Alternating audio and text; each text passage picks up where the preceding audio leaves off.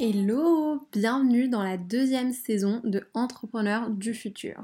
Alors, le principe n'a pas changé. Mon objectif, c'est toujours de questionner les entrepreneurs, les marques ou encore les artisans engagés et soucieux de l'environnement. Ce podcast, c'est une conversation avec ceux qui, selon moi, sont les entrepreneurs de demain. Et j'avais vraiment très envie d'aller les rencontrer.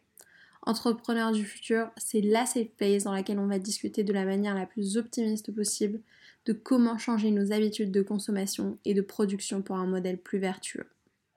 Aujourd'hui, je vous retrouve avec Dieu Veille, l'un des fondateurs de Umoja. Umoja, c'est une marque de sneakers vraiment pas comme les autres, avec un système de précommande et une manière de fonctionner artisanale. J'ai eu la chance de discuter pendant plus d'une heure avec Dieu Veille des dessous de la marque, mais pas que. Est engagé et a partagé avec une immense générosité tout son savoir. On a beaucoup développé sur l'aspect éco-responsable de la marque, mais aussi sur plein d'autres sujets hyper intéressants.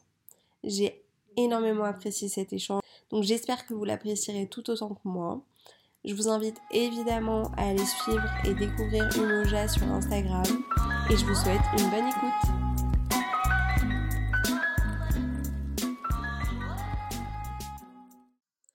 Hello à tous, aujourd'hui je vous retrouve avec Dieu Veille. Est-ce que je dis bien ton prénom déjà? Euh, Oui, le prénom, euh, c'est très bien prononcé. Ok, super. Euh, tu es le cofondateur de Umoja. Umoja, ça se, bon, ça se dit, ça en français on dit Umoja. Après, vu que ça vient de la langue Swahili, en Swahili c'est plus Umoja. Mais après, Umoja, Umoja ça passe dans tous les cas. Mais on est habitué à prononcer Umoja. Ok. Ok, bah, je t'invite tout d'abord à te présenter et vraiment à nous raconter qui tu es et ensuite nous présenter un peu la marque. Parfait. déjà, merci à toi pour, pour cette invitation de, de me donner la parole en tant que cofondateur de Umoja. Je suis donc euh, Dieu Ngoubou, je viens d'avoir 30 euh, ans. J'ai cofondé Umoja avec euh, Lancine Koulibaly, qui était à la base un ami de fac, un ami de fac qui est devenu mon associé au fur et à mesure. On a commencé, on va dire, l'idée a germé en 2016, on a commencé à se lancer en 2017 et en 2018 on a formalisé l'entreprise. Donc là aujourd'hui on va dire ça fait un peu plus de 5 ans qu'on a développer l'initiative.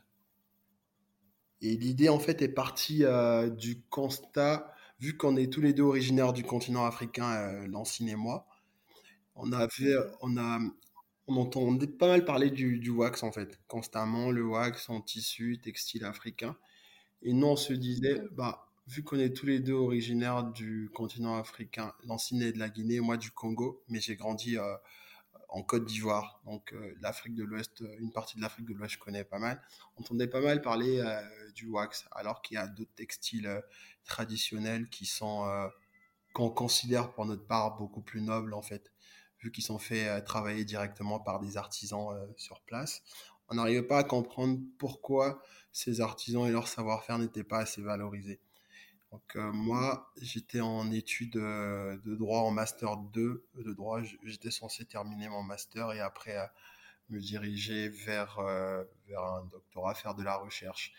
Mais on va dire que je trouvais plus suffisamment de panache dans ces études et je n'arrivais plus à me projeter. Et vu qu'avec Lancine, on parlait depuis quelques années d'entrepreneuriat juste de manière lapidaire, quand je décide d'arrêter mes études, je lui en parle lui, à l'époque, il travaillait, il avait commencé sa carrière professionnelle dans les assurances. Il me dit pourquoi pas la vie euh, métro boulot dodo. Euh, euh, je j'arrive plus du tout à, m'y projeter, à m'y voir là-dedans. Ça correspond plus à mes aspirations. Donc l'entrepreneuriat, ça peut être un, un nouveau challenge, une porte de sortie, une porte de sortie vers quelque chose de nouveau. Donc à partir de ce moment, il y avait cette idée de savoir-faire euh, traditionnel textile du continent africain. Africain, je mets toujours euh, en guillemets, vu que le continent africain, c'est une mosaïque, contrairement à ce qu'on peut penser euh, d'un truc assez uniforme en fait. Et là, on se dit, bon, ça fait plusieurs années qu'on est tous les deux en France, en Occident, on n'a pas mis les pieds sur le, sur le continent africain depuis un long moment. On a, on ne sait pas trop ce qui se passe. Ce serait peut-être beaucoup plus intelligent d'y aller, de, prendre la température, comprendre ce qui se passe. Et là, on fait plusieurs voyages entre la Côte d'Ivoire, la Guinée et le Bénin. C'est lors de ce voyage qu'on rencontre différents artisans. On essaie de comprendre les problématiques auxquelles ils font face. Et voilà, au retour de ce voyage, on se dit, il y a de très beaux savoir-faire. Il y a des artisans qui, qui recherchent de la dignité, en fait, qui ont besoin de redorer ce savoir-faire. Et nous, on a, la, on a quand même la chance d'avoir euh, pu voyager, de voir que sur le marché euh, européen occidental, il y a cette tendance un peu de retour vers euh, l'artisanat, la consommation un petit peu plus responsable, j'ai envie de le dire.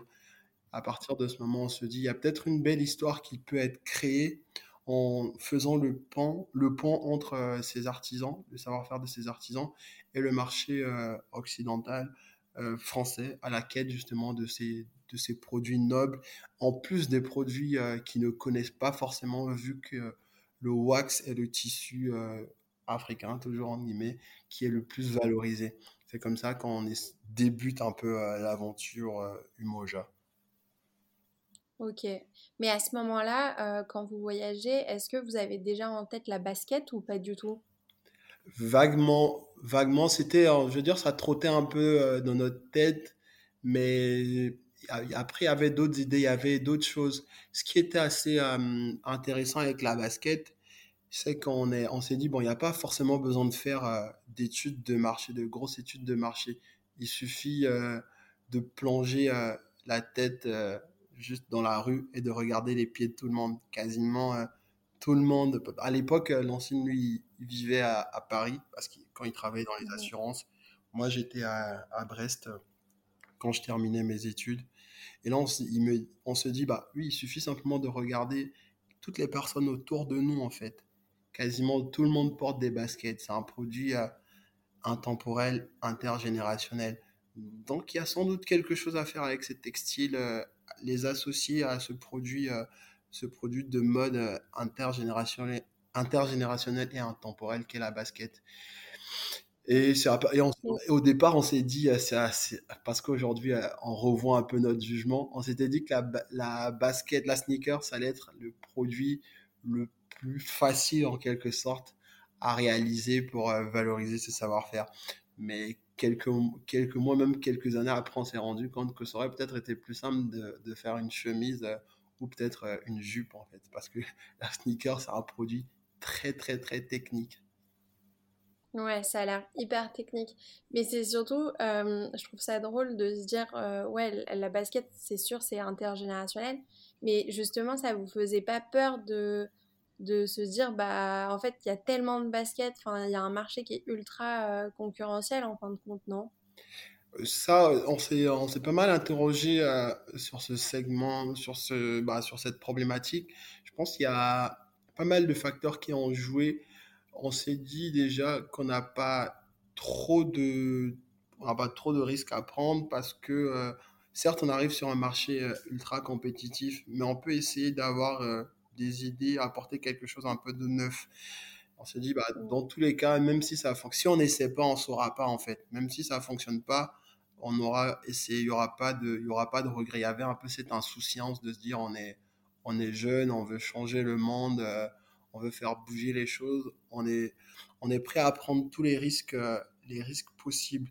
Et aussi, assez rapidement, on s'est dit, Bon, comme tu l'as si bien dit, il y a énormément de marques euh, sur le marché et il y a de plus en plus de marques euh, qui, sont en train de croître, qui arrivent euh, sur le segment de la sneaker avec de plus en plus cette démarche éthique, éco-responsable. Et là, on s'est dit, bah, il faut se différencier. Il faut se différencier. Les gens ne vont pas simplement acheter notre paire de chaussures parce qu'il y a du tissu, du textile traditionnel du continent africain ou parce que euh, y a, c'est joli. Il faudra vraiment avoir une identité euh, très très très forte. Et là, on a pris, euh, je dirais, entre 3 et 6 mois pour se documenter sur déjà l'industrie textile de manière, de manière générale, ensuite l'industrie de la sneaker, de voir ce qui était fait, ce qui n'était pas fait, comment la plupart des marques en fait travaillaient, comment elles construisaient leur storytelling, ce qu'elles présentaient en termes de produits. Et là, on a vu qu'il y avait énormément de problèmes euh, dans l'industrie textile et un peu plus dans la sneaker parce qu'il y a 4 ans, dans, la chaussure, on estime à 90 à 99% des marques qui utilisent, principalement des produits euh, issus de la chimie de synthèse, qui viennent de l'industrie du pétrole, en fait. Énormément de matières synthétiques euh, qui sont utilisées. Et ces matières sont non seulement le processus d'extraction du pétrole, on sait à quel point il est extrêmement polluant, mais surtout en fin de vie, il y a un problème au niveau euh, du recyclage de ces matières, en fait. Parce qu'il y a ces matières, on n'arrive pas à leur donner une seconde vie, vu que c'est des matières extrêmement polluantes. On se dit, il y a peut-être un problème. On ne voit aucune marque aujourd'hui qui essaie de proposer des modèles alternatifs. Même lorsqu'elles essaient d'aller sur des modèles alternatifs, c'est plus euh, du recyclage ou ce qu'on appelle peu plus communément du greenwashing. Parce que même le recyclage, en fait, c'est dire on utilise, euh, je sais pas, du plastique recyclé. Sauf que le plastique euh, recyclé, pour faire du plastique recyclé, il faut ingérer, insérer plutôt la matière vierge en fait. Et même lorsque cette matière est bah, recyclée ou à moitié recyclée, en fin de vie, qu'est-ce qu'on fait de cette autre matière en fait? Parce qu'on ne règle pas le problème. Mmh. Et là, on s'est dit. Ouais, je pense que c'est. Pardon, je te. Ouais, y a pas de C'est euh, hyper intéressant ce que tu dis et je pense que c'est hyper intéressant de, de vraiment le souligner. Je pense que dans l'imaginaire collectif, on a tendance à se dire, ok, cette chaussure-là que j'achète, euh, elle va être recyclable après en fin de vie, mais on oublie en fait que la chaussure, elle est composée de plein de matières différentes et que c'est pas euh, une entité, la chaussure, c'est vraiment composé de plein de matières différentes qui elles ne sont pas qui, elles ne sont pas forcément à 100% recyclables. Donc euh, ouais c'est hyper intéressant. Mais totalement. En plus surtout je pense que il y a un travail aussi des, des, créateurs des marques à faire. Parce que euh, malheureusement aujourd'hui quand une marque euh, sort un produit elle communique principalement sur ce qu'elle fait de bien. On va dire si la chaussure est composée peut-être à 30-40% soit de matière végétale ou de matière recyclée, la, marque va mettre en avant ces 30%. Les 70 autres elle n'en parlera pas. Et donc, dans la communication, ça va être aujourd'hui, regardez, ça, c'est la nouvelle chaussure euh, recyclée, recyclable ou végétale. Alors que c'est que 30% des matières utilisées que les marques vont mettre en avant. Ce qui induit en erreur aussi le consommateur qui, lui, va prendre la peine d'aller creuser un petit peu plus parce que bah, il n'a pas forcément euh, le temps ni l'envie ou je ne sais pour quelle autre raison. Donc il y a aussi un gros travail des marques aussi à faire preuve d'un peu plus de transparence. Nous, on a appris au fur et à, mesure, on a découvert pas mal de choses qui sont cachées, euh, que ce soit dans la chaussure ou même dans d'autres secteurs. C'est de dire, bah, ce qu'on fait bien, on le dit, mais ce qu'on fait pas bien aussi, on le dit parce que euh, c'est très compliqué d'être parfait en fait. Mais il ne faut pas, il faut arrêter euh, d'induire en erreur le consommateur qui peut croire que cette chaussure est, est 100% parfaite. Ce qui est assez drôle, c'est qu'on a vu, euh, bah, que ce soit dans notre entourage ou des gens qu'on a rencontrés, qui pensaient que des chaussures de certaines marques étaient limite, euh, je sais pas, j'ai envie de dire 100% végétales ou autre, parce que les marques ne communiquaient que sur un élément. Alors qu'en creusant un peu plus, on se rend compte que dans la chaussure, il n'y a pas que la tige, il y a des lacets, il y a la colle, il y a la semelle intérieure, il y a la semelle extérieure, il y a des fils de couture. Et ça, c'est des éléments dans, il y a d'autres éléments qui sont pas forcément visibles à l'œil nu en fait du consommateur. Donc euh, il y a des politiques de communication de certaines marques qui sont par moments euh, trompeuses et ne facilitent pas aussi euh, le consommateur dans sa dans sa quête d'avoir une visibilité un peu plus claire de ce qui se passe. Donc il y a tout un travail de communication à faire aussi. Mmh. Mais d'ailleurs, c'est un truc qui est hyper intéressant euh, quand j'ai fait mes recherches sur, euh, sur votre marque, c'est que vraiment il y a toutes les informations sur le site. c'est hyper, enfin comme tu l'as dit, c'est hyper transparent et je trouve que c'est hyper plaisant parce que tu as vraiment du contenu à lire et, euh, et c'est hyper intéressant. Ouais, mais c'est très dur et c'est pas, pas évident parce que même jusqu'à présent, on se pose toujours la question, en donnant autant d'informations, est-ce qu'on ne noie pas forcément euh, le consommateur? Parce que la société dans laquelle on vit, c'est une société où il y a une espèce de, dictature euh, de la vitesse, dans le sens où tout doit être fait rapidement, on n'a pas le temps de, lire en fait la composition euh, de, de tous ces produits-là, on veut aller assez rapidement à, à l'information que l'on cherche en fait. Donc nous, parfois, on se demande, est-ce que ça vaut le coup d'écrire autant, de parler autant, parce que les gens, ça, ça les intéresse peut-être pas forcément de savoir tout ça. Ils veulent juste euh, qu'on leur dise que leur chaussure est composée de matières 100% euh, végétales, la chaussure est plutôt agréable à porter, la chaussure est belle. Le reste, euh, on s'en fout un peu en fait. Est-ce qu'on ne fait pas perdre le temps à, à, ces consommateurs ou à ces clients qui n'ont pas forcément envie d'être assaillis par toutes, euh, toutes ces informations, en fait. Mais après, on se dit, nous, on s'est posé la question en tant que, que personne faisant partie de cette génération aussi qui a envie de, de consommer différemment, de se dire comment on aimerait qu'une marque euh, s'adresse un peu à nous, en fait. Comment on aimerait qu'elle nous présente les choses. On s'est simplement dit, on aimerait bien qu'elle fasse preuve de la plus grande transparence possible. Donc, c'est ce qu'on essaie de retranscrire à travers, à travers la marque sans être pour autant parfait, on, a, on a encore des failles.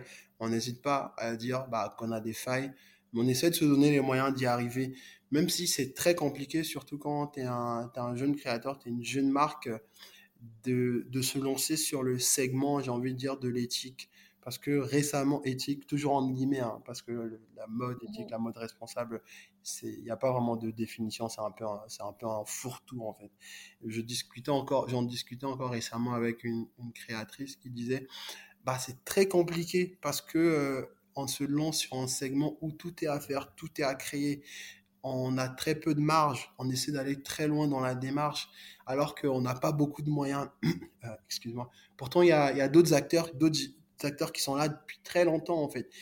Ils savent que ces alternatives, des alternatives existent, mais ils ne le font pas parce que ça coûte extrêmement cher, ça nécessite beaucoup de, de R&D, en fait. Il y a une grosse R&D derrière pour aller sourcer des matières premières de qualité, pour les tester, pour voir ce qui ça fonctionne, ce qui ne fonctionne pas, en fait. Et utiliser des matières de qualité et euh, responsables, c'est ça coûte beaucoup plus cher que des matières un petit peu plus conventionnelles. Et aujourd'hui, est-ce que le consommateur ou certains consommateurs sont prêts à mettre le prix sur des matières qui coûtent 4, 5, 6 fois, 7 fois plus cher en fait que des matières dont ils sont à, habitués à avoir accès en fait. Parce qu'il y a ça aussi qui joue énormément. Euh, nous, euh, lorsqu'on a lancé euh, cette chaussure à partir de matière 100% végétale, on a essayé d'être transparent, de communiquer sur tous nos fournisseurs, tous les partenaires, en se disant, bah, demain, s'il y a une autre marque qui veut se lancer sur ce segment-là, qui cherche des fournisseurs, des alternatives, bah, qu'elle n'ait pas à fouiller partout, se casser la tête, que nous, on puisse lui donner accès à cette base de données. Parce qu'en fait, il y en a plein qui nous ont dit, mais vous êtes totalement con, je me permets de le dire. Euh, là, comme ça. Parce qu'on peut vous piquer vos idées. Euh, vous n'avez pas peur que la concurrence vienne s'arracher un petit peu vos fournisseurs et puis reproduise votre modèle.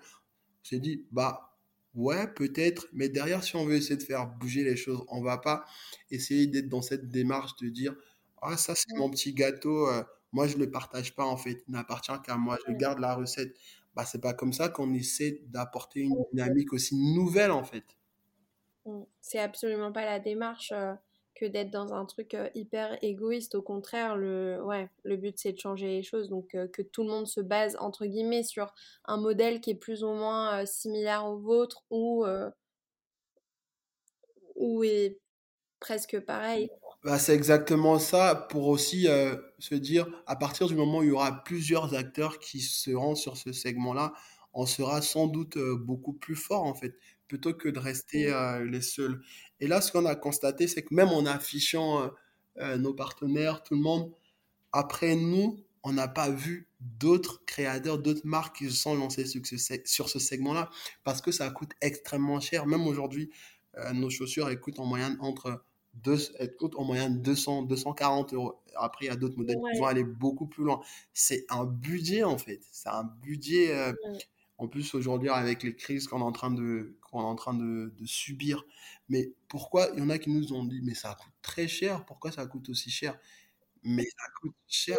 Tu, tu vas super vite, c'est hyper intéressant, mais je pense que c'est, c'est, c'est cool de, de, vraiment euh, approfondir sur, sur, euh, chaque, euh, sur chaque idée.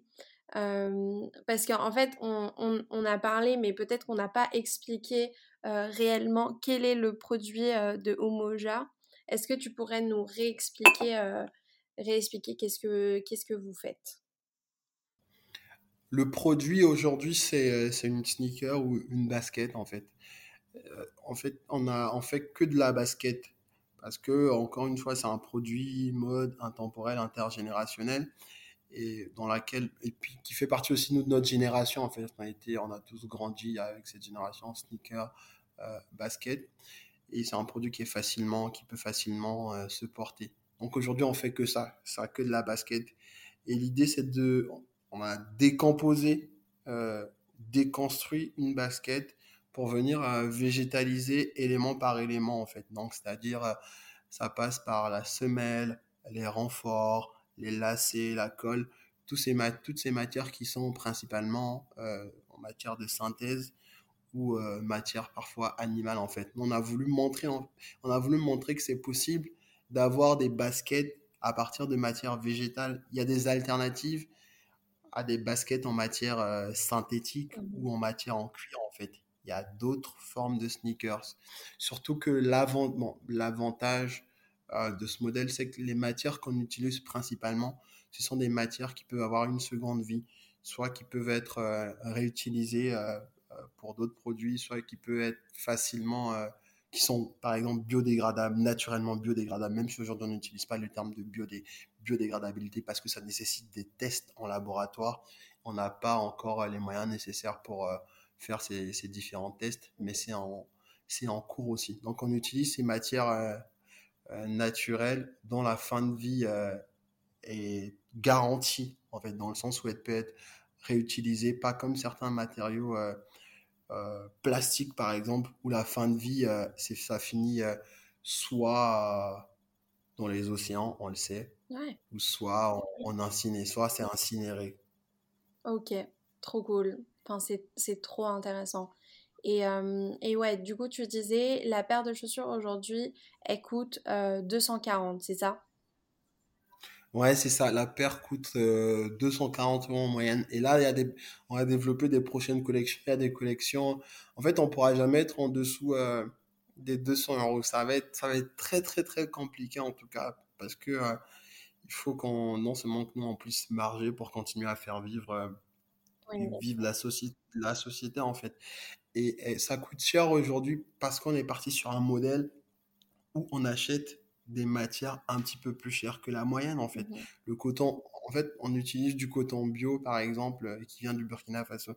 Coton bio tissé à la main, c'est-à-dire il n'est pas du tout tissé sur des, des métiers euh, qui fonctionnent à l'électrique, à l'électricité en fait. C'est des métiers euh, manuels, artisanaux qui fonctionnent sans électricité. C'est fait à la main en fait. Donc on est déjà sur des très petit rendement. On est sur de la teinture végétale, teinture 100% végétale. Donc, il n'y a pas de la teinture de, de synthèse. Et le processus, par exemple, rien que de teinture euh, végétale, il prend entre 3 euh, et 15 jours, en fait. Parce qu'il y a plusieurs oh, étapes. Il y a une quinzaine d'étapes pour arriver à stabiliser une couleur. Là où la teinture euh, de synthèse est instantanée, en fait. La teinture végétale est très, très instable. Ça nécessite un très long processus, ce qui fait qu'à la fin, on se retrouve avec une matière première lorsqu'on achète le coton bio, le tissu euh, en coton bio, teinture végétale. Au Burkina Faso, on achète en moyenne un peu plus de 35 à 40 euros le mètre carré en fait, ce qui est un coût assez important, sachant que si on était juste sur du coton conventionnel sans teinture végétale, on l'aurait peut-être eu à, à 10 euros en fait. Mmh. Donc mais vu qu'on s'est mis ce cahier, ce cahier de charge assez strict, donc on achète les matières premières assez chères. Aujourd'hui, la semelle qu'on a, les semelles qu'on achète entre la France et le Portugal en, caoutchouc naturel, en lait DVA, elles coûtent entre 8 et 17 euros. Alors que les semelles en plastique, euh, même produites en Europe, hein, elles coûtent entre 2 et 4 euros. Donc, ce qui fait qu'on a déjà des coûts très, très, très importants. En plus, c'est fabriqué au Portugal, fabriqué en Europe, sachant que 95% des chaussures, des sneakers aujourd'hui sont fabriqués euh, en Asie, en fait. Donc, y a la main-d'œuvre qui rentre dedans. Et donc, à la fin, on se retrouve avec des coûts de production assez élevés. Et vu qu'on n'est pas encore euh, certaines grandes marques, donc je ne citerai pas le nom, qui vendent des millions de paires par an, nous, on ne peut pas se permettre d'avoir des marges très basses, en fait. Parce que si on a des marges même pourtant les marges qu'on a aujourd'hui, c'est pas forcément des, des marges conséquentes, mais ça nous permet, vu les quantités qu'on vend, de pouvoir se verser un petit salaire, de pouvoir faire face à certains aléas et autres. Mais on s'en sort pas pour autant. Hein. Il y a une créatrice qui me disait justement que, dont je parlais précédemment, à partir du moment où on se lance sur le créneau de l'éthique, l'éthique à proprement parler, en essayant de respecter, respecter une certaine charte, faire les choses bien, si on veut gagner de l'argent dedans, il faut choisir un autre créneau en fait. Bah ouais, c'est sûr. En tout cas, pas pour l'instant, ça c'est. Pas pour l'instant, c'est beaucoup trop compliqué en fait pour euh, avoir un ordre d'idée. Nous, si on, deux, on pouvait, on voulait vraiment en vivre aujourd'hui, la chaussure, on aurait dû la vendre minimum à 400 ou 500 euros en fait. Mm.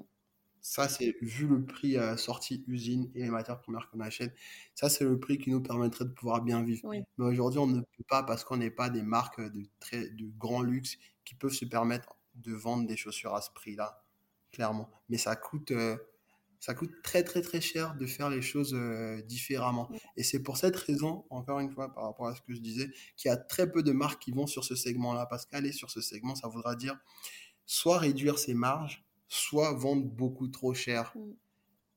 Et, en vendant beaucoup trop cher, est-ce qu'on a la clientèle qui sera capable de mettre aujourd'hui à 300, 400 euros dans une paire de chaussures en fait? Mm. Combien de personnes peuvent se le permettre, à part une certaine niche? Ouais. Non, c'est sûr. L'intérêt de produire, de produire euh, à moins de coûts pour vendre ça à un prix euh, considéré comme raisonnable aussi. Euh, raisonnable. Après, de toute façon, je m'interroge, je ne sais pas, toi, peut-être, tu me diras, c'est quoi un prix juste aujourd'hui en fait? Est-ce qu'une paire de chaussures qui coûte 300, euh, 400 euros, c'est cher en fait? C'est quoi cher en fait? Parce que même aujourd'hui, une paire de bah chaussures à 50 ou 100 euros, moi qui vis par exemple au Burkina Faso, si je prends un coût moyen, pour, en France par exemple, pour 50 euros une paire de chaussures, je veux dire pour la moyenne, c'est peut-être pas forcément très cher, mais dans d'autres endroits, c'est extrêmement cher. Donc peut-être 300 euros pour certaines personnes, ça n'allait pas forcément vu toute la démarche et tout ce qu'il y a derrière aussi, en fait. Mmh. Ouais, non, mais c'est hyper intéressant ce que tu dis. Et justement, tu faisais le parallèle avec le luxe. bah, typiquement, il y a aussi ce truc où les maisons de luxe, euh, avant de devenir une maison, bon, déjà, ça prend énormément de temps. Ça prend une quinzaine, vingtaine d'années, 30 ans avant de pouvoir euh, vendre à ce prix-là. Et il y a aussi bah, toute l'histoire de la marque aussi qui, entre guillemets, peut justifier, euh, justifier le prix, euh, le prix aujourd'hui. Mais évidemment que ouais, 300 euros euh, à certains endroits, c'est absurde. Et, même au final, si tu... Il y a très peu de marques de luxe qui arrivent à justifier ce, ce, ce prix-là pour une paire de chaussures. c'est plus le cas aujourd'hui, malheureusement. Non, totalement. Il y a il y a, comme tu as dit, il y a tellement de paramètres et aujourd'hui, euh, pour se, même pour se considérer comme une marque de luxe, ça nécessite, euh, ça, ça, prend du temps. Il faut construire la marque, il faut faire ses preuves, avoir une certaine légitimité. C'est beaucoup de temps en fait. Et euh, encore plus, pour revenir à ce que je disais sur cette dictature de la vitesse dans nos sociétés aujourd'hui, bah, est-ce qu'on a le temps en fait? Est-ce qu'on a le temps? Ouais. Et ça, c'est la question parce que ça prend, construire une marque, construire un modèle économique, c'est du temps passé, c'est beaucoup de réflexion, c'est des tests, c'est parfois se casser la gueule, c'est parfois se relever. Mais aujourd'hui, on a de moins en moins de temps, en fait, moins, moins de temps à l'erreur, en fait. Parce que la moindre erreur, mmh. bah, tu laisses des plumes, en fait. Ouais, aussi parce qu'on est tellement habitué à, à, à, voir des choses tellement différentes. En fait, il suffit que la personne, elle voit euh, une chaussure, ça lui plaît pas à ce moment-là, hop, euh, elle en trouve une autre. Et, et en fait, il euh, faut, faut, trouver un moyen de vraiment enfin, pouvoir appeler le consommateur et lui donner envie pour qu'il reste. Enfin, c'est hyper compliqué. Bah, bien sûr. En tout cas, tu me disais que, du coup, tu disais que les matières premières viennent d'Afrique de l'Ouest et la fabrication et l'assemblage au Portugal, c'est ça? Oui, c'est ça. on en fait, il y a. Là où c'est compliqué, sauf si on fait, par exemple, des sabots ou des chaussures à 100% cuir, on peut se fournir principalement dans une seule zone géographique. Mais sur un produit aussi complexe que la sneaker, c'est compliqué d'avoir euh, un seul endroit où on peut se fournir, euh, on, peut avoir toutes ces matières premières. Donc c'est pour ça qu'aujourd'hui, nous, euh, on est entre le Burkina Faso, la France et le Portugal pour cette traçabilité, avoir accès à ces différentes matières premières. il y a certains qui peuvent nous reprocher éventuellement l'empreinte carbone, le fait que ce soit produit dans différents endroits. Après, nous, on dit toujours, aujourd'hui, on va où se, trouve, où se trouvent les savoir-faire. Au Burkina Faso, il y a un savoir-faire de tissage et teinture. Tissage du coton bio, teinture euh, naturelle. En France, il y a un savoir-faire de fabrication de semelles. Au Portugal, il y a un savoir-faire de fabrication de chaussures. là où se trouvent les savoir-faire, on y va en fait. Et je pense qu'aussi, il faut avoir un peu, euh, quelque part, ce recul aussi, ce recul et savoir apprécier aussi ce qui se fait ailleurs. Donc, c'est l'objectif, c'est vraiment de mettre en avant aussi dans la démarche, c'est de mettre en avant ces beaux savoir-faire qui se font un petit peu partout ailleurs, de dire qu'on ne peut pas trouver tout au seul et même endroit. Et on essaie d'être le plus euh, transparent en disant oui, c'est fait au Portugal, oui, c'est fait en France, oui, une partie est faite au Burkina Faso mais on a l'avantage quand même d'avoir une euh, totale traçabilité sur la chaîne de production, de se dire, OK, le coton est fait au Burkina Faso. Maintenant, on peut vous garantir que ce coton a été fait dans tel endroit, par telle famille, en fait. La teinture a été faite dans tel endroit, par telle personne, en respectant telle ou telle charte, en fait. Ce que ne sont pas capables de faire même certaines marques qui produisent localement. Elles peuvent produire localement, mais leur demander d'où provient un temps cuir, par exemple, incapable de dire d'où il provient. On va juste dire il, il est européen. Mais européen, c'est vague, ça ne veut absolument rien dire. Ça vient d'où, comment a été traité l'animal, en fait. Ça, incapable de le dire. Nous, on peut apporter la garantie. Comment le coton a poussé, en fait? Comment les agriculteurs ont été payés? Comment les artisans, après, ont été payés pour finaliser le produit semi-fini? Et comment les artisans aussi au Portugal ont été sans payer pour le produit fini, en fait? Donc, d'avoir cette traçabilité totale sur tous les intervenants de la chaîne de production. Et je pense aussi que c'est ce qui fait la différence. Oui, qui fait la différence dans le prix. Mais en fait, est-ce que tu pourrais nous expliquer, parce que vous, vous travaillez du coup vraiment en circuit court, qu'est-ce que ça veut dire aujourd'hui de travailler en circuit court? En circuit court, en fait, c'est travailler directement avec des producteurs.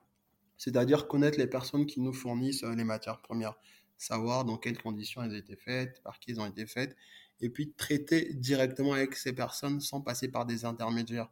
Et même euh, l'industrie textile, c'est une industrie euh, énorme, très très très grande, avec euh, il y a beaucoup de fournisseurs, beaucoup d'intermédiaires, ce qui fait que souvent dans la chaîne de production, que ce soit les agriculteurs ou les ouvriers, n'arrivent pas à en vivre parce que c'est les intermédiaires qui sont dans cette chaîne qui prennent le plus. Donc notre démarche, c'est de dire nous, on essaie de se passer au maximum de ces intermédiaires et d'aller directement à la rencontre des producteurs pour discuter avec eux, pour faire le business avec eux, j'ai envie de dire. Comme ça, on s'assure au moins que ces personnes sont rémunérées euh, directement et à leur juste valeur, en fait.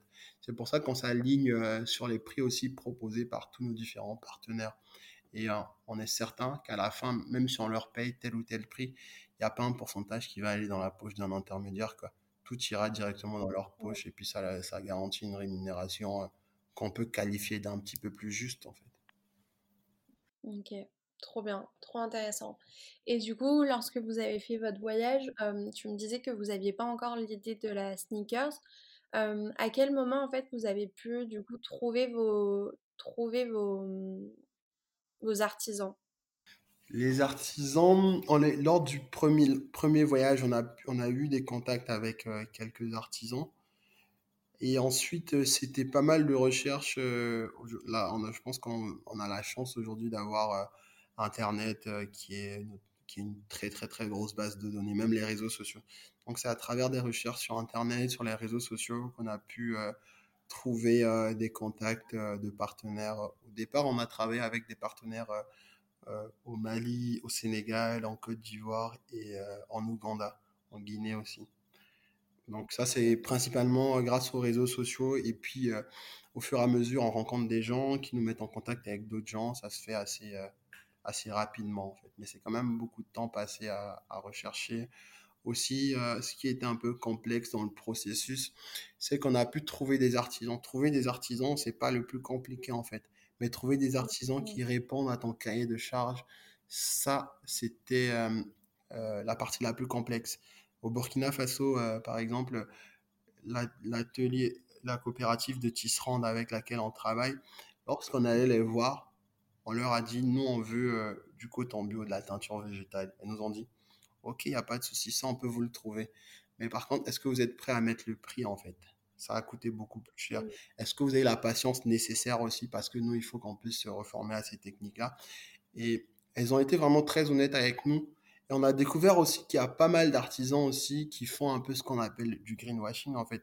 Après, ça se comprend parce que euh, pour trouver euh, peut-être un marché vu qu'ils ont très peu d'opportunités, ils peuvent faire croire en fait qu'ils font de la teinture végétale, alors que c'est pas du tout du végétal. Et là, ce centre avec lequel on travaille, ils ont fait preuve d'une totale transparence. Même euh, nous ont dit, bah, vous pouvez être présent à partir du moment où on fait la teinture, où on fait tout le processus de transformation. Comme ça, vous, ça vous garantit justement de notre honnêteté et puis aussi que le fait c'est 100% végétal.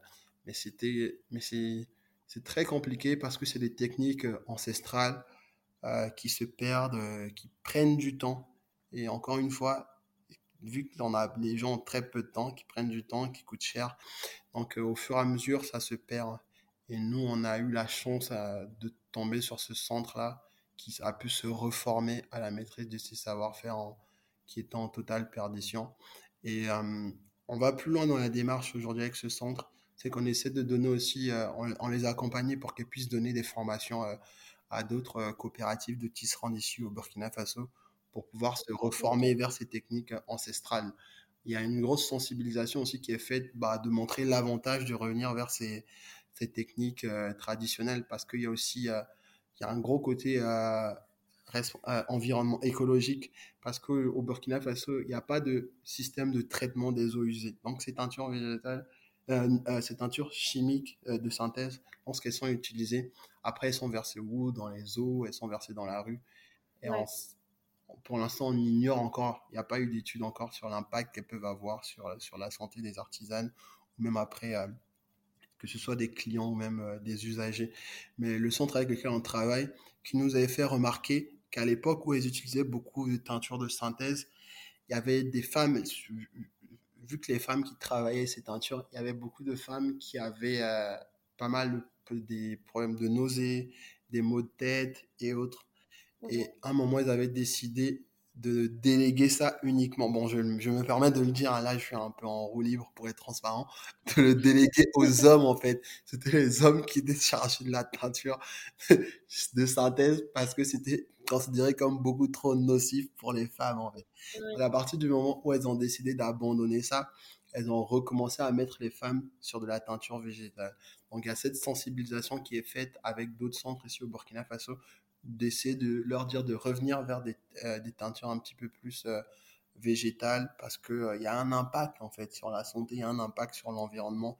Et même si ça coûte un petit peu plus cher, peut-être qu'en faisant de la pédagogie avec, avec le client, avec de manière générale, on peut arriver aussi à convaincre un client que si le produit coûte un petit peu plus cher aussi, c'est parce qu'il présente tel ou tel avantage, plutôt que d'aller sur un produit qui va coûter moins cher, mais derrière aussi l'impact que ça peut avoir sur le long terme. Ça peut être beaucoup plus dangereux, ça, ça, peut coûter beaucoup plus cher qu'un produit euh, à la fin parce que ça peut ça a créé pas mal de problèmes de santé aussi aux consommateurs, les frais médicaux qu'ils vont engager et tout, qui seront beaucoup plus élevés que le prix qu'il aura payé pour, euh, pour son produit. ne serait-ce que suis totalement d'accord avec toi, mais ne serait-ce que la durabilité du produit aussi, c'est enfin, un peu plus euh, un peu plus bête entre guillemets, un peu plus superficiel. Mais euh, typiquement, euh, tu peux acheter une paire à 150 euros qui est entre guillemets 90, 100 et quelques le prix de base de, des sneakers vendus en France de marques un peu connues, on va dire. Euh, ce prix-là. Et puis, euh, c'est pas sûr qu'elle te dure 30 euh, ans la paire de chaussures. Donc, mmh. déjà là, tu, tu, vas en racheter plusieurs et ça va te coûter. ça va te coûter plus cher. Quoi. Ouais, et puis je pense aussi au-delà de ça, il y a un rapport. Lorsqu'on achète un produit un peu plus un peu plus cher bon toujours cette notion de cherté je pense qu'on l'a on en prend soin différemment parce qu'on l'a acheté à un certain prix. Donc, on va pas faire n'importe quoi avec ce, ce produit-là aussi quelque part. Ce qui va faire, qui va mettre un petit peu plus de, de temps. Parce qu'il y a une anecdote qu'un de nos euh, responsables d'usine au Portugal nous avait donné. Il nous disait à l'époque, les chaussures étaient tellement chères que son grand-père, lorsqu'il partait à l'école, il marchait entre 5 et 10 km en fait. Ce qu'il faisait, c'est qu'il pouvait marcher juste 1-2 km et le reste, il faisait ça, il enlevait ses chaussures et les mettait sur sa tête. Parce qu'il n'avait pas envie d'user ses chaussures. Il savait très bien à quel point ses chaussures étaient importantes pour lui. Ça coûtait cher aussi. Donc, il ne pouvait pas avoir plusieurs paires dans l'année. Ce qui fait qu'il prenait, il donnait plus d'attention justement à sa paire de chaussures. Mais comme tu l'as dit, aujourd'hui, pour avoir une paire de chaussures, c'est pas compliqué. On peut même trouver des paires de chaussures à 5 euros, 1 euro, et tu peux les user comme tu veux, de toutes les, dans de toutes les façons. Tu pourras faire ce que tu en veux parce que tu sais que le lendemain, au coin de la rue, tu vas trouver une chaussure assez facilement, beaucoup moins chère. Donc, je veux dire, la valeur qu'on apporte à ces produits n'est plus du tout la même. Alors qu'en mettant un certain prix dans un produit, d'autant plus quand ce produit a encore une histoire, on ne l'utilise pas de la même manière qu'un produit qu'on a acheté bon marché, en fait. Et nous, nous aussi, c'est ce qu'on essaie de créer, pardon, excuse-moi, avec le storytelling, quoi. C'est de dire, oui, cette chaussure, euh, coûte peut-être ce prix-là. Oui, il y a de la teinture végétale, mais derrière aussi, c'est l'histoire de ces artisans entre le Burkina Faso, euh, la France, euh, le Portugal, l'histoire aussi de ces matières qu'on essaie de mettre en avant, que c'est pas des matières qu'on a l'habitude de voir, de toucher, c'est aussi avoir un autre rapport à la matière en fait. Donc il y a toute une histoire, il y a toute une symbolique derrière, ce qui fait que c'est pas uniquement simplement une paire de chaussures en fait, c'est beaucoup plus que ça. C'est une histoire. Ouais.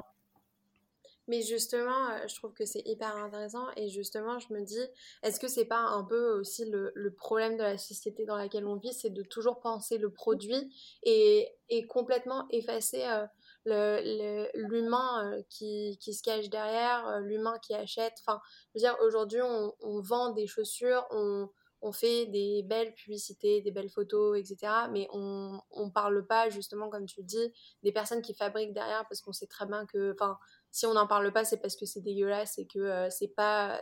Personne n'a envie de savoir ce qui se passe euh, réellement. Donc, euh, donc ouais, c'est hyper important de remettre l'humain au centre du truc. Ouais, et ça, ça va, je pense, ça, ça peut s'applique à quasiment tous les secteurs. Même aujourd'hui, quand on voit le secteur de, de l'agroalimentaire, j'en parlais avec un ami il n'y a pas longtemps qui me disait.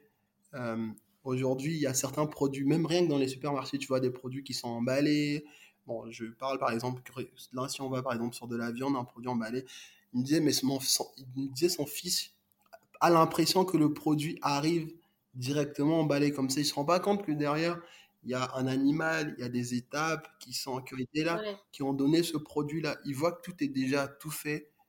On a l'impression que c'est tombé du ciel et que ça arrivait de cette manière-là. On occulte tellement d'étapes aujourd'hui euh, dans tout ce qu'on vend, tout ce qu'on présente en fait. Parce que c'est ça, en fait, c'est une culture de l'instantané. On ne s'interroge plus que derrière tel produit, bah, il y a une histoire, il y a des étapes de production. Non seulement il y a l'extraction de la matière première, il y a un processus de transformation. Dans ce processus de transformation, il y a des personnes qui sont intervenues, qui ont travaillé plusieurs heures pour justement permettre d'avoir ce produit-là. Mais on a, on a des produits finis. On en voit partout, on voit. On en voit partout. On se rend même plus compte de, du temps que ça a pris, de la valeur de ces choses, parce que c'est instantané, on a l'impression que ça a toujours été là, que ça a toujours été comme ça, en fait.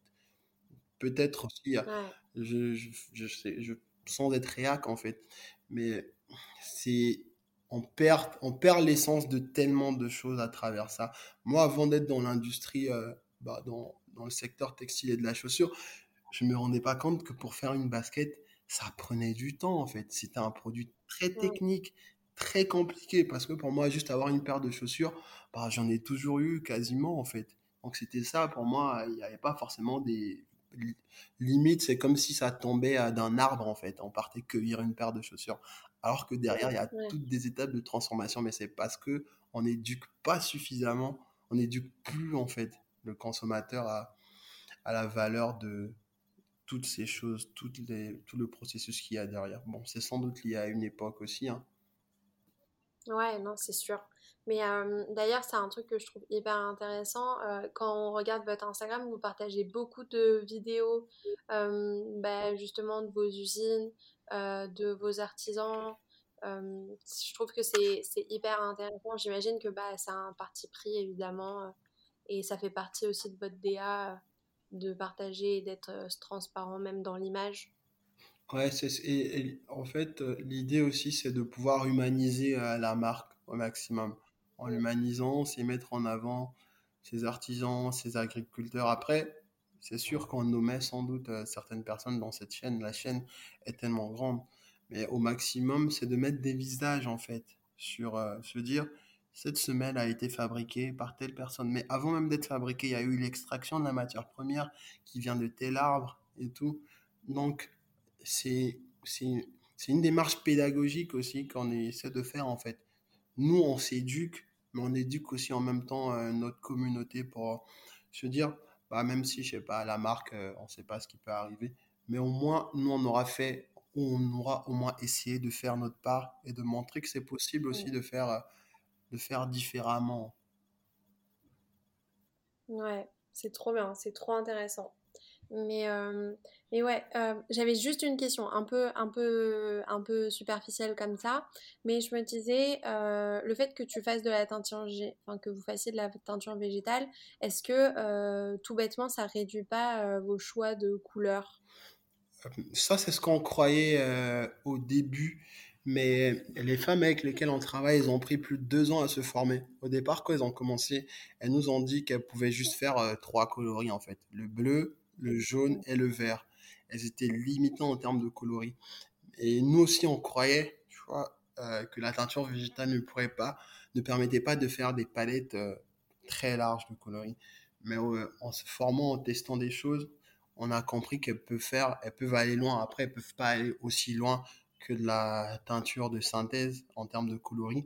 Mais elles peuvent, aujourd'hui, on a, avec la palette de coloris, elles peuvent faire aller jusqu'à une vingtaine, trentaine de couleurs, en fait de nuances de couleurs. Donc, ce qui est déjà plutôt pas mal. Mais on peut aller très très loin. Et encore une fois, nous, ça nous a permis de déconstruire tellement de choses en fait. À partir du moment où on se donne les moyens, on teste, euh, on teste des choses, on se rend compte qu'on peut aller beaucoup plus loin que prévu.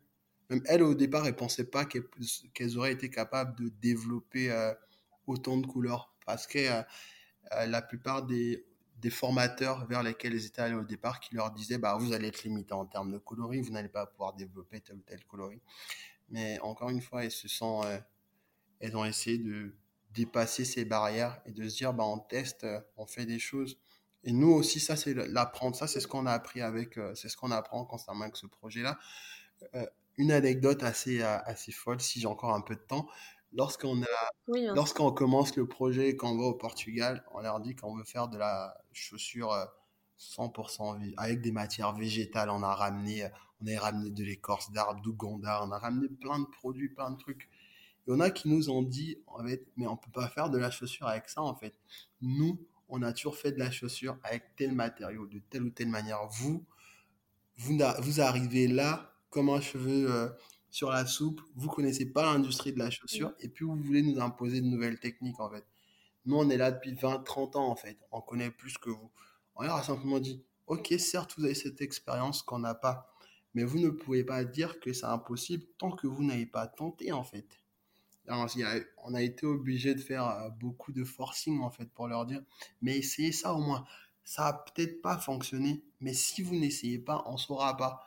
Et euh, ce, qui est, ce qui est très beau dans l'histoire, c'est qu'après avoir testé les choses, même testé des matières, nos tissus sont vraiment très bruts. Euh, euh, ils sont pas parfois adaptés à certaines machines.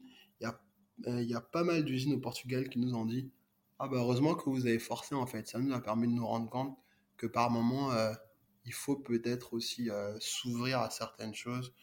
C'est comme ça aussi qu'on innove en fait, de ne pas toujours se bloquer en se disant ça a toujours été comme ça, ça ne fonctionnera pas. Bah, tant qu'on n'a pas testé, euh, on peut pas savoir quoi. Et puis qu'est-ce qu'on risque en fait? Au pire, on risque d'avoir perdu, je sais pas, un jour, deux jours.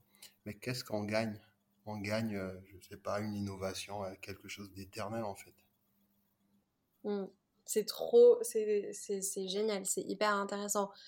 Enfin, comme ça, avec ton anecdote, je pourrais me dire, ça vous a pas ça vous a pas déstabilisé justement de vous retrouver face à des gens qui euh, ont euh, entre guillemets plus d'expérience, plus de savoir, mais j'ai l'impression que c'est aussi euh, c'est aussi le propre de l'entrepreneur, c'est de se dire bah en fait enfin qui ne tente rien à rien et, et, voilà quoi.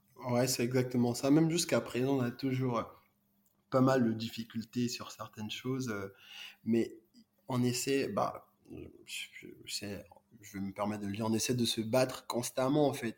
bah, pour faire bouger les choses, c'est ce qu'il faut en fait. Il faut forcer, il faut Mm. pas hésiter à s'imposer. Il y a des moments, euh, tu peux peut-être baisser les bras, mais tant que tu n'as pas essayé de forcer un peu toutes les portes, d'essayer en fait, il faut pas lâcher. Et ça, l'entrepreneur, l'entrepreneuriat euh, au quotidien, en fait, c'est bah, c'est un combat en fait, parce qu'il sur d'autant plus qu'on est sur des choses, euh, des produits innovants en fait. Il y a de la recherche, de la recherche et développement. Ça, c'est beaucoup, beaucoup. euh, il faut on prend beaucoup sur soi en fait. Ouais, Mais c'est, mais c'est une belle expérience, c'est une belle expérience. euh, ça apprend, ça éduque euh, dans tous les cas. Et puis, ça fait, ça fait pas forcément du mal aussi à l'ego, en fait, parce que ça apporte tellement de choses. Il y a beaucoup de résilience, beaucoup de remise en question, mais ça montre qu'il faut pas hésiter à s'imposer euh, parfois lorsqu'on pense euh, qu'on peut faire euh, bouger les choses. Parfois, on n'est peut-être pas sur le bon chemin, mais tant qu'on n'a pas essayé, en fait, on peut pas savoir, en fait. Donc, l'idée, c'est de toujours essayer, se donner les moyens. Trop cool. Trop, trop cool. Et, et ouais, aujourd'hui, vous, ça fait 5 ans que vous existez. Euh, si je me trompe pas, en ce moment, vous avez un, un seul modèle avec 6 coloris, c'est ça? Ouais, c'est ça. Et il y a, Et avant ça, euh, ouais, avant ça, du coup, est-ce que tu peux nous raconter, j'ai, cru voir que vous aviez lancé euh, 6 modèles. Est-ce que, peut-être que je me trompe, mais euh, oui, c'est bien ça. En fait, quand on a commencé les chaussures, elles étaient pas, on n'était pas au point où on est aujourd'hui. Au départ, on va dire, les chaussures étaient peut-être à 40, euh, 50% euh, végétales. Il y avait encore des matières de synthèse, mais on s'était dit, bon, on n'est pas encore arrivé à trouver des alternatives euh, végétales, mais on essaie de faire avec ce qu'on a aujourd'hui. Donc, on avait lancé euh, des premiers modèles. Et nous, ça nous permettait déjà bah, de se faire connaître. Et puis, même d'un point de vue euh, stratégie, en fait, de se dire toujours, pour, il faut se lancer assez rapidement sur le marché, en fait. Tu testes une clientèle, tu es Mm, visible, tu vends déjà un peu, présent, en fait. Et en, ce qui, est- ce qui nous a permis aussi à côté de travailler énormément sur la recherche et développement. Il y avait ces six modèles euh, pas parfaits, pas 100% en matière végétale, mais qui étaient présents, qui nous ont permis d'avoir de la visibilité, de la crédibilité, euh, de toucher euh, certains organismes, de se faire connaître. Et pendant deux ans et demi, à côté, on a travaillé avec des ingénieurs, on a travaillé avec des designers pour aller justement à la recherche euh, des matières alternatives qui posaient problème. Ce qui posait problème pour avoir une chaussure en matière euh, 100% végétale, c'était principalement la semelle, la semelle et les fils, la semelle, les fils de couture et la colle en fait. Donc on a passé pas mal de temps euh, à chercher ces alternatives, à voir ce qui existait, à tester, tenter les choses. À partir du moment où on a pu les trouver, on s'est dit, bah, c'est possible aujourd'hui de faire une chaussure 100% végétale, donc on se lance. Trop cool. Trop cool. Et euh, ouais, en fait, c'est hyper intéressant aussi de se dire que bah, euh, ton consommateur, il va aussi te suivre dans, dans cette aventure, entre guillemets, euh, et de voir en fait comment, comment, ton, comment ton produit il évolue, comment votre, votre manière de, de penser elle évolue. Je trouve que c'est hyper intéressant. Ouais, clairement. Et nous, dès le départ, ce qu'on a expliqué, on avait dit à notre communauté, notre but, c'est d'aller vers des produits 100% végétaux. Mais aujourd'hui, on n'est pas capable, on n'a pas encore trouvé les alternatives parce qu'on n'a pas suffisamment de recul, on n'a pas les compétences, on n'a pas les moyens. On essaie de faire euh, ce qu'on peut en fait, avec les moyens qu'on a. Les gens ont- nous ont compris, nous ont dit on vous suit en fait, on vous suit, on sera là derrière vous. À partir du moment où on est passé sur des chaussures 100% euh, végétales, on leur a dit merci d'avoir pris le temps, merci de nous avoir fait confiance en fait, ça c'est très important. Merci de nous avoir suivis avec ces imperfections. Aujourd'hui, on est arrivé à vous proposer euh, ce modèle-là. C'est grâce à vous, en fait, grâce à votre soutien qu'on est arrivé justement à pouvoir proposer ces alternatives. Et puis, on a quand même, on a la chance d'avoir une communauté qui est, très fidèle et qui arrive à nous comprendre avec euh, toutes les galères qu'on peut avoir par moment. Mais c'est le propre aussi euh, d'une, petite marque. Ouais, trop cool. Et justement, en termes de moyens, comment, enfin, tu parles beaucoup du du fait que ça coûte cher, euh, de, bah, de travailler avec un savoir-faire et, les artisans, mais euh, comment vous avez financé tout ça? Est-ce que vous avez investi euh, enfin vous-même tout seul? Est-ce que vous avez fait des prêts? Est-ce que vous avez fait une levée de fonds? Comment comment ça s'est passé? Au départ, on a fait un financement participatif pour lancer la première collection. On était passé par Ulule et suite, suite à ça, on a pu avoir de la crédibilité, de la légitimité. On a eu un accompagnement bancaire et il y a eu aussi euh, des subventions, euh, par exemple la BPI, euh, l'ADEME. en France, il y a la région Bretagne aussi qui nous accompagne. En termes d'accompagnement, on a aussi un incubateur qui s'appelle ADC, à la Fédération française de la chaussure, qui nous accompagne, qui nous permet d'avoir bah, pas mal de subventions. En termes d'accompagnement, on, on va pas se mentir, on a la chance d'être en France et puis de pouvoir bénéficier d'énormément d'accompagnement qui nous permettent de pouvoir, euh, de pouvoir tenir.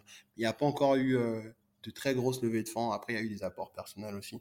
Mais là, l'objectif sur euh, les prochaines années, c'est pour pouvoir continuer le développement de la marque, c'est d'aller faire des, des, levées de fonds avec des investisseurs privés. Aujourd'hui, on pense qu'on a suffisamment à démontrer que le modèle peut fonctionner. En fait, on est, on a vendu, on a, aujourd'hui, on a quand même une communauté de plus. On a vendu plus de 4000 paires rien qu'en B2, B2C.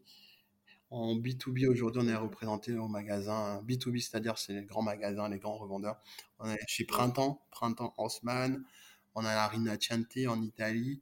Ah, trop bien. Ouais, je pense que c'est déjà pas mal pour une petite marque qui est entre à mi-chemin entre la semi-industrialisation et l'artisanat en fait. C'est génial. Et pour des personnes qui, en se lançant, euh, n'avaient euh, aucune expérience euh, dans la mode, dans le commerce, dans, dans l'industrialisation, dans le milieu du luxe, je pense que c'est plutôt pas mal ce qu'on a réussi à faire. C'est fou, c'est vraiment fou. Et justement, c'est qui, c'est déjà où est-ce que où est-ce que vous vendez aujourd'hui principalement? Et c'est qui votre votre clientèle? Et aussi, euh, comment vous faites du coup euh, en tant que petite marque? Bon, après, ça fait 5 ans, j'imagine que c'est plus vraiment considéré comme une petite marque, je sais pas trop, je t'avoue. Mais euh, comment tu te frayes un chemin justement pour, pour vendre en B2C pour, pour des gros, gros, enfin des gros, grosses enseignes comme le Printemps ou la Rinascente euh, aujourd'hui, principalement, nos, notre client, on vend à 90% en France, en fait. Principalement en France aujourd'hui. Et on a voulu, euh, d'un point de vue stratégique, rester déjà en France, euh, consolider ce, marché-là, parce qu'on sait qu'il y a une demande aussi sur ce marché. Avant de pouvoir aller à l'international, c'est vraiment avoir des bases solides en, France. Et principalement aussi en Ile-de-France. Aujourd'hui, c'est France, en Ile-de-France, où se trouve notre plus grande clientèle. Et des magasins comme Printemps ou la Rinatiante, ce qui est assez fou, c'est que ce sont ces magasins qui, sont, qui nous ont contactés directement. Printemps, on était sur, euh, sur LinkedIn, responsable achat de Printemps, euh, qui avait vu, euh, parce qu'on fonctionne énormément avec des médias, on communique beaucoup avec la presse. Donc, à travers des articles de presse, des acheteurs de Printemps ont vu le concept, ont trouvé que c'était plutôt sympa. Ils nous ont contacté directement pour nous dire qu'ils étaient qu'ils sont intéressés qui sont intéressés. Donc là, ça fait un an que qu'on est chez le printemps et ils ont renouvelé des commandes, ils ont passé d'autres commandes et là, on prépare la sortie de la prochaine collection qui devra intervenir pour le mois prochain et le printemps a déjà passé commande pour pour cette nouvelle collection. Ça montre justement la confiance qu'ils ont en nous et là, je pense que c'est un bon signal pour montrer les perspectives euh, éventuellement qu'on a. Et nous, aujourd'hui, je pense qu'on a, on a démontré quand même que c'est possible, en fait. Parce que même des magasins comme la Rinascente, en fait, c'est ces magasins qui nous ont contactés directement. C'est pas nous qui sommes allés les démarcher. Ça montre clairement qu'il y a, qu'il y a une dynamique euh, nouvelle qui est en train de, de, se mettre en place en prenant en compte un petit peu plus tout ce qui concerne le côté éthique, l'artisanat, la responsabilité, et que en tant que jeune marque, euh, en n'ayant aucun background dans, dans la mode, dans le luxe, bah, d'avoir ces magasins, ces enseignes de luxe qui viennent euh, nous voir directement, je pense que, bon, on va pas se mentir, c'est, ça montre qu'on n'a pas fait que de la merde, si je me permets de dire. bah ouais, c'est, c'est sûr. C'est trop cool. C'est trop, trop cool. Et, euh, et en termes de production, comment, comment est-ce que vous produisez? Vous produisez dans quelle quantité plus ou moins? Aujourd'hui, en termes de production, non, on est on, fonctionne sur de la précommande ou sur des drops en fait. Là, là, par exemple, sur notre site, on a très peu, quasiment pas de stock. Et la prochaine collection qui arrive, ce sera un petit drop de 300 paires en fait. L'idée, c'est sur une courte période, avoir des drops en série limitée. On peut pas se permettre d'avoir euh, beaucoup de stock parce que ça nécessite quand même une très forte trésorerie qu'on n'a pas. Et nous, sur le modèle artisanal, la production de textiles au Burkina Faso, elle prend beaucoup de temps. Ce qui fait qu'on ne peut pas aller sur de très grandes quantités. Donc là, on fonctionne sur des drops. À partir du moment où on lance euh, un stock limité, on fait une campagne de communication pour dire qu'il y a du stock. Euh, si vous êtes intéressé par nos produits, n'hésitez pas à en acheter. Avec les grands magasins, c'est on fonctionne différemment. On s'y prend euh, six mois en avance en fait. Six mois en avance avec eux, on leur envoie le plan, le, le catalogue on leur dit qu'à partir du moment où ils sont intéressés, où ils passent commande, on leur demande toujours une avance en fait, qui nous permet nous de pouvoir euh, produire euh, les tissus et puis avancer aussi une partie à l'usine. Et après, on leur donne 3 à 4 mois pour être livrés. Et c'est plutôt, on, a vu aussi que ces magasins sont très flexibles parce qu'au départ, on a pas mal qui nous ont dit euh, jamais vous ferez de la précommande avec ces grands magasins parce qu'ils n'ont pas le temps et tout pour vous, ça fonctionnera jamais.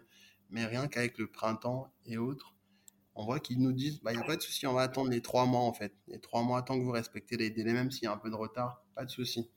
Mais on c'est comme ça qu'on fonctionne. On essaie de s'y prendre plusieurs mois à l'avance et précommande en produit et après on peut les livrer. je pense qu'aujourd'hui c'est un modèle qui est plutôt euh, raisonnable et écologique plutôt que de juste produire parce qu'il faut produire en fait. On produit pour répondre à une demande. Trop cool, c'est hyper intéressant. Mais c'est fou, c'est fou le truc des, grands magasins. Parce que typiquement, moi j'avais écouté du coup plusieurs podcasts. Et, et, ce qui revenait pas mal, c'était justement que travailler avec des grands magasins, c'était hyper compliqué en précommande. Notamment si, tu, si tu respectes pas les délais, ça peut vraiment être un no-go pour une marque. Et et, et, ne plus donner du tout envie euh, à un grand magasin de travailler avec. Après, peut-être qu'on a la chance d'avoir le printemps qui est sympa. Ça, ça fonctionnera sans doute pas avec, euh, avec d'autres magasins. Rinachante aussi, ça passe avec, avec eux. Peut-être qu'avec d'autres magasins, ça fonctionnera pas. C'est sûr et certain qu'on va sans doute perdre euh, des opportunités. Mais aujourd'hui, on ne peut pas. Notre, le modèle qu'on a choisi, il est, semi-artisanal. On ne peut pas aller au même rythme que d'autres qui produisent euh, à un rythme industriel. Donc, euh, quelque part, nous aussi, on se met des barrières, on se ferme juste à d'autres opportunités, mais c'est le modèle qu'on a décidé de choisir. Donc, euh, soit il s'aligne sur nos conditions, soit il ne s'aligne pas et malheureusement pour eux ou malheureusement pour nous, ils vont voir ailleurs, mais aujourd'hui, on ne peut pas le changer parce que l'essence même de notre production, c'est une production artisanale en fait. Mmh. Trop intéressant. Et euh, aujourd'hui, vous êtes combien chez Umoja? Aujourd'hui, on est deux, dans les, deux cofondateurs, euh, et on travaille avec pas mal de freelance à côté. D'accord. Ouais, pas mal de freelance sur le design, la recherche et développement, sur la communication. Mais aujourd'hui, on est, on est deux. On est encore euh, beaucoup trop petit pour se permettre de recruter. Ok. Ok. Et est-ce que vous diriez que, enfin, tu dirais qu'aujourd'hui, vous êtes sur un modèle qui est rentable? Aujourd'hui, on n'a pas encore atteint euh, la rentabilité, mais on est en phase justement de rentabilité. Et ce qui, pour pouvoir atteindre ces objectifs-là, il nous faut beaucoup, un petit peu plus de moyens, c'est-à-dire produire un petit peu plus, développer le réseau euh, de distribution, parce qu'aujourd'hui, euh, le réseau de distribution, il n'est pas encore assez développé, mais on est en, on est on est sur un modèle qui en passe d'être rentable. Mais aujourd'hui, on n'est pas encore, en fait.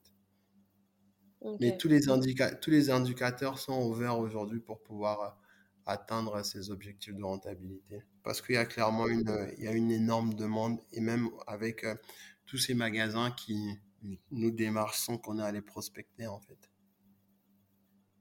Mais c'est juste quand la capacité de production qu'on a nous a pas encore permis de pouvoir atteindre cet équilibre. Trop cool. Bien. En vrai, c'est un travail de longue haleine de toute façon d'avoir une entreprise et de la développer. Donc, c'est pas quelque chose qui s'acquiert comme ça en si peu de temps, surtout, comme on l'a dit au début, sur, sur le créneau de. de quand tu as des vraies valeurs fortes, c'est d'autant plus difficile à mettre en place.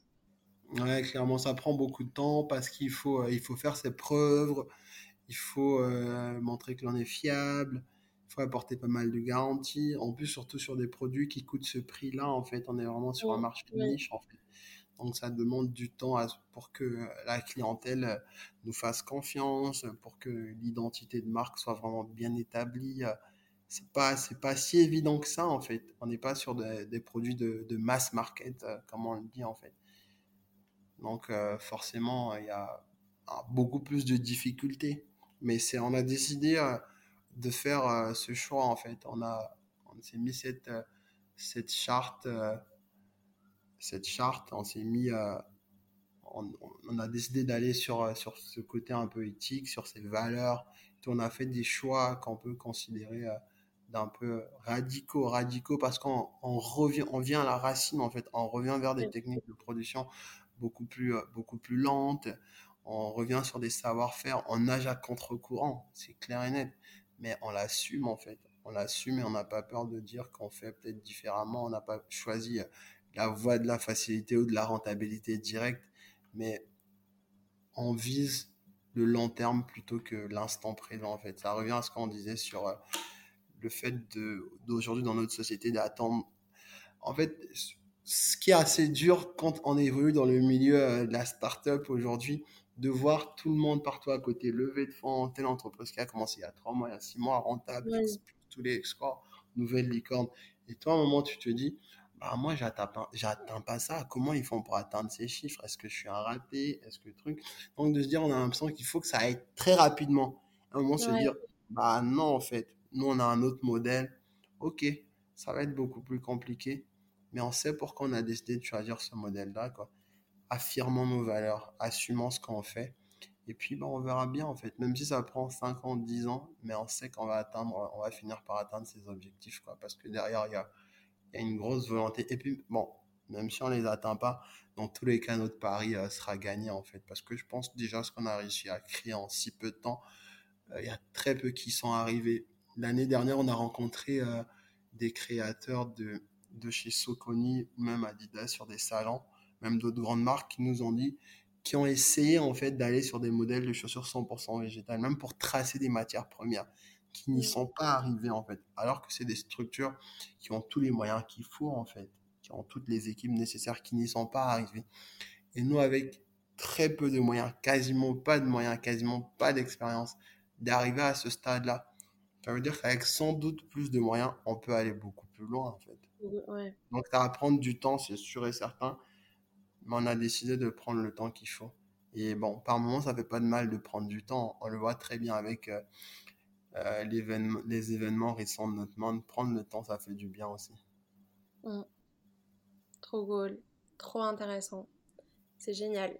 Euh, sur ces belles paroles, honnêtement, j'ai l'impression qu'on a bien fait le tour de, de, votre histoire et de l'histoire de Umoja.